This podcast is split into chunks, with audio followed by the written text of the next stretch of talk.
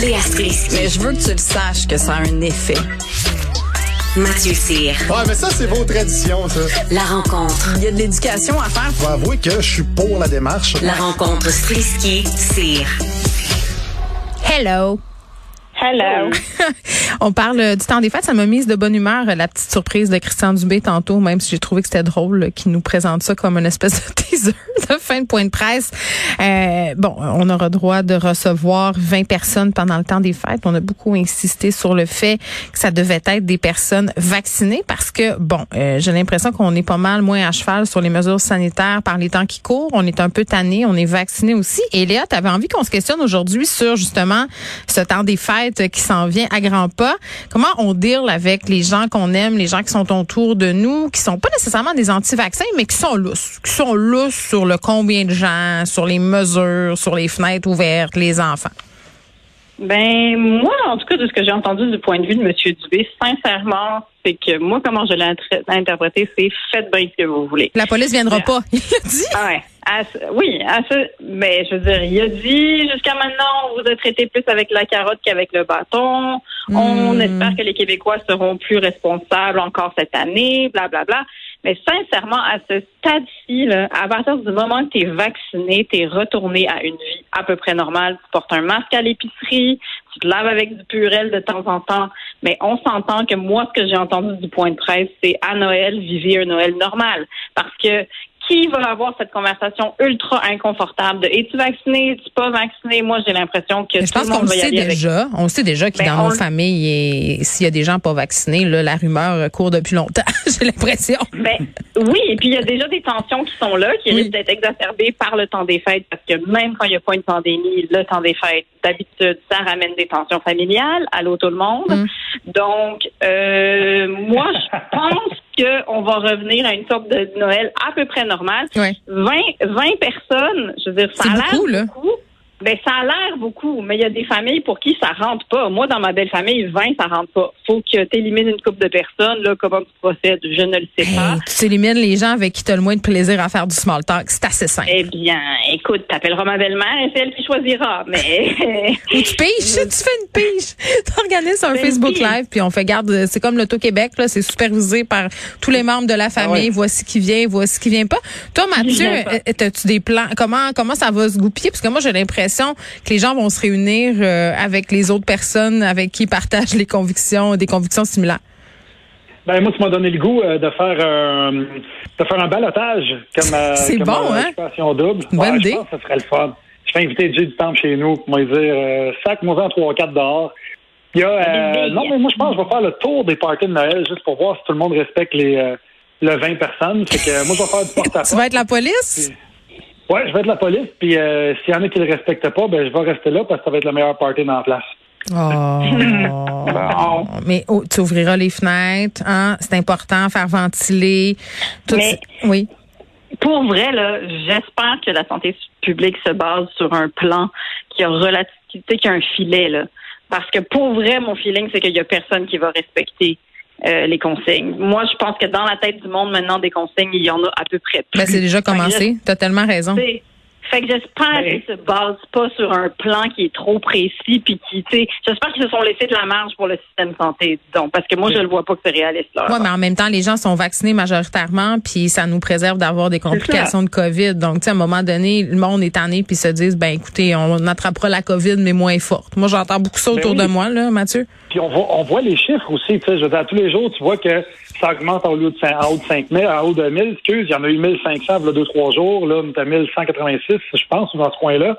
Mais euh, au niveau des décès, c'est un par jour. Euh, là, la, la courbe des décès n'a pas augmenté. Ça n'a pas suivi la courbe Ouais. de Mais contamination. c'est quand même triste pour compte- les, les familles de ces gens-là. tu sais. C'est parce qu'on parle de décès comme si c'était des numéros. tu sais, Ça, ça reste des, des, des, des personnes qui perdent la vie à cause d'une pandémie.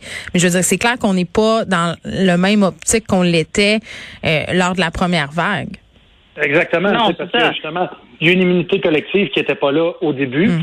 Puis la personne qui meurt, probablement que c'est une personne qui avait déjà des, euh, des complications ou qui étaient dans un de risque. avancé Ouais. ou qui qui étaient pas qui étaient pas vaccinés. Ouais. Fait que là, on se rend compte que quand tu n'es pas vraiment à risque en tant que tel, puis que tu as tes deux doses de vaccin, euh, le variant Omicron, en tout cas, euh, il n'a pas l'air si terrible que ça à l'échelle Mais à date, on, on va voir qu'est-ce qui se passe. Puis il y a cette troisième dose-là qui se profile à l'horizon. là. Donc, tu sais, on est, moi, je suis Ouais. relativement sereine. là.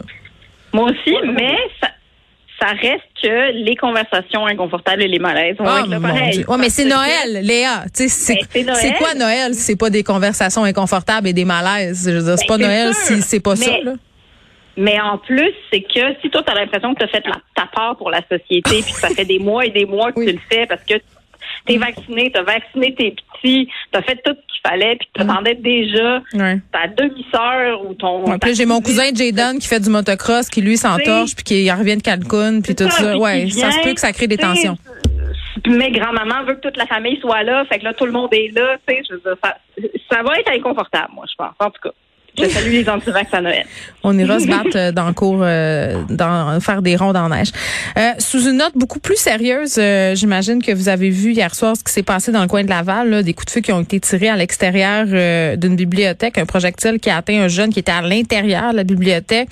Euh, lieu de, ça, ça m'a un peu surprise, là, où se rassemblent des gangs de rue là, dans cette bibliothèque-là. Bon, je trouvais que c'était un peu, euh, un peu paradoxal, mais, mais je me faisais la réflexion suivante parce que Mathieu, depuis le début de qu'on a ces fusillades-là à Montréal, on se dit, OK, il faut pas paniquer, euh, ça se passe dans un contexte X, faut pas stigmatiser des gens ni des populations.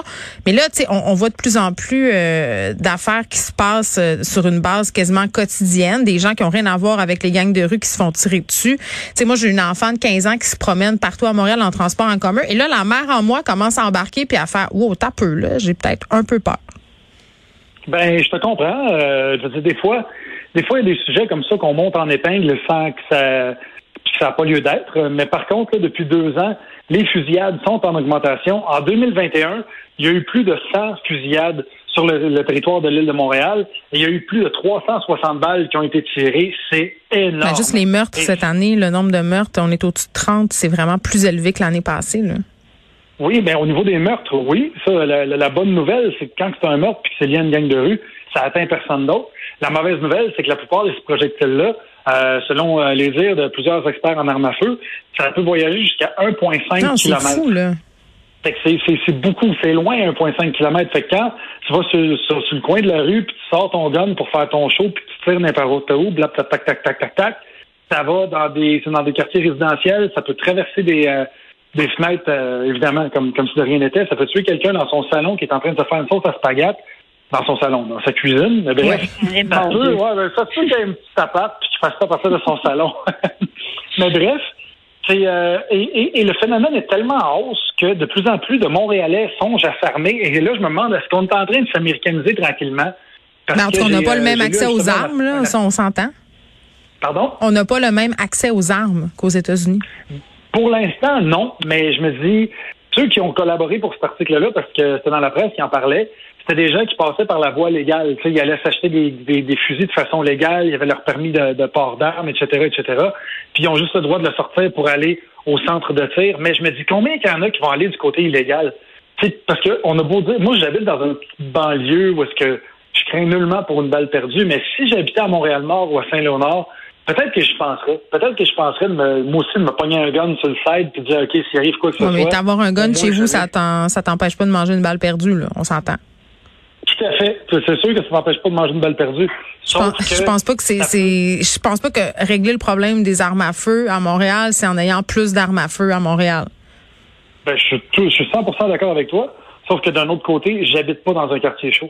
Ouais. si je trouvais plein de douilles au parc, où est-ce que mon enfant de l'enfant de ma blonde qui a Ben. trois ans, où est-ce qu'il va jouer, si au parc, euh, je trouvais une, une trentaine de douilles qui traînent à terre, puis savoir qu'il y a eu des fusillades là régulièrement, ben peut-être Mm. Ouais. que j'irai au parc avec mon gun au cas où, tu sais. Ben, je sais pas, mais c'est tellement, c'est tellement un problème qui, qui est profond et complexe, là. Pourquoi il y a des jeunes qui ont accès à des armes à feu? Pourquoi ils se valorisent à avoir des armes à feu? Pourquoi ils ont envie de faire partie euh, de des gangs? Euh, tu sais, ça touche à des facteurs euh, socio-économiques qui sont, euh, qui sont indéniables, là. Il faut, il faut régler le problème de la sécurité à Montréal avec des forces policières. Ça, c'est une chose, mais il faut régler aussi le problème socio-économique qui génère tout ça, là.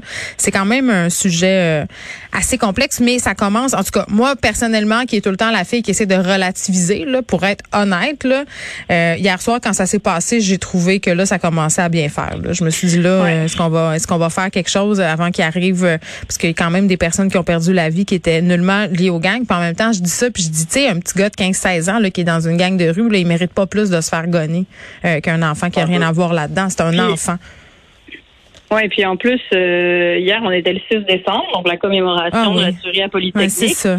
Puis oui, ça oui. nous donnait une sorte de recul euh, par rapport à ces événements-là, mais aussi comment le monde a évolué.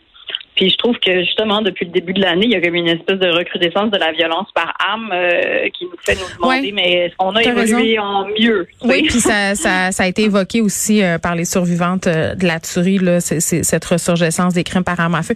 Léa et Mathieu, merci beaucoup. On se parle demain. À demain, Bye. bye.